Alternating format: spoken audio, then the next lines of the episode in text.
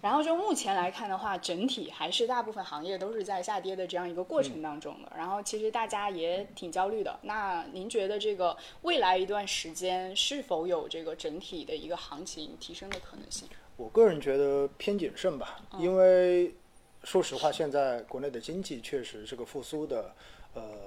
是一个趋缓的一种状态，就是在复苏，但是它的速度可能并不会像大家之前预计的，就是说特别快的那种。原因也很简单，我们也看到了，首先政策层面，对吧？现在对于现有政策说把它用充分，并没有说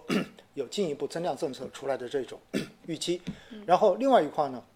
我们也看到哈，就是包括海外的这种状况，也包括现在疫情的这种零散散发的这种状况，实际上对于整个经济的话，还是会有影响在的。嗯，并且呢，房地产刚才我们讲过了，它还仍然是一个下行的这个过程中间，其实对于整个经济的拖累，其实也在这里。因此呢，多方面的因素来讲，你现在市场要有一个趋势性的这种大涨的行情，我个人觉得可能性应该不大。嗯，但是回过头来，现在市场里面的流动性相对而言还是比较宽裕的。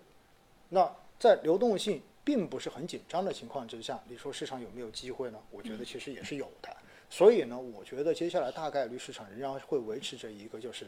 震荡、弱势震荡的这样一个状态。因为我们看到成交额实际上在过去的这呃几个星期，很明显的相比六月份、七月份有了明显的这一种下降，也就意味着市场的这种交易情绪实际上现在是在逐渐的往下走的。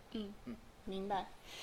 然后就现在大家因为上一周这个科创五零涨得很好嘛，其实大家现在目光都这个转向了小盘成长风格， 就是因为大家觉得在这样的一个行情下，然后可能觉得目前来看的话，小盘成长风格机会还挺大的。然后之后因为现在相关的这个场内基金的规模已经突破四百亿嗯大关了嘛，然后之后很多人就把这个目光也聚焦过来了。然后之后刚才您也聊到了，说这个其实呢，科创五零它的一个呃涨幅跟这个半导体其实这个消息面关嗯系也是蛮大的。然后之后现在的话，您觉得大家这个配置小盘成长是一个比较好的时点吗？小盘成长呢，呃，我觉得它之所以最近比较好，有几个方面原因哈。第一，现在市场的流动性实际上是比较宽松的，嗯嗯，应该说是资金面是很宽裕的。那我们知道资金面宽裕哈，其实对于成长风格本身就是利好，因为钱多嘛，对嗯钱多的话，这样子的话大家可以去做交易，所以这是一块。而第二块呢，从配置来讲呢，我们也看了一下数据哈，实际上，呃，就是基金的这种季报啊或者怎么样子，我们看下来之后，你会发现，实际上现在对于小盘成长的这个配置的比例是比较低的，嗯，就是所有的资金。呃，但是呢，对于大盘成长的这个配置比例是很高的，嗯所以我们看到很多龙头股，大家应该说，哎，很多这种成长龙头，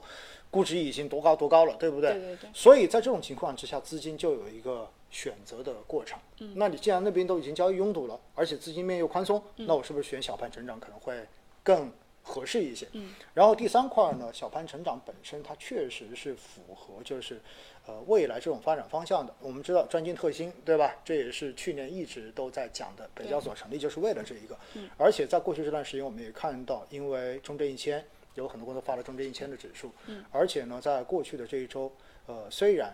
上证指数跟大盘指数基本上都是一个表现一般般的状态对，但是你像国证两千这样子的小盘指数，很明显它的表现是相当强势的。对，所以呢，我觉得哈，就是多方面的原因造成了现在小盘成长的这一个相对的强势，就在于这里。那对于小盘成长，大家都知道了，它带它有两个词很重要，一个叫小盘，一个叫成长。所以这两个词听完之后，大家的反应是什么？嗯，波动，波动，对吧？所以既然是这种高波动的产品哈，高波动的标的，我的建议还是什么呢？其实大家做定投。做定投，你不要考虑说我现在就一把缩进去，对吧？我就赌一把，看它还能不能再涨。往往这种想法做了之后，后面可能你自己会很痛苦。嗯，呃，确实，经常身边有人就问我哈，二总，现在这个地方能不能一把 缩，嗯对吧？我说估值确实是便宜，嗯，但是你一把缩，我说你做好心理准备，就是浪费了好资产，伤了。我说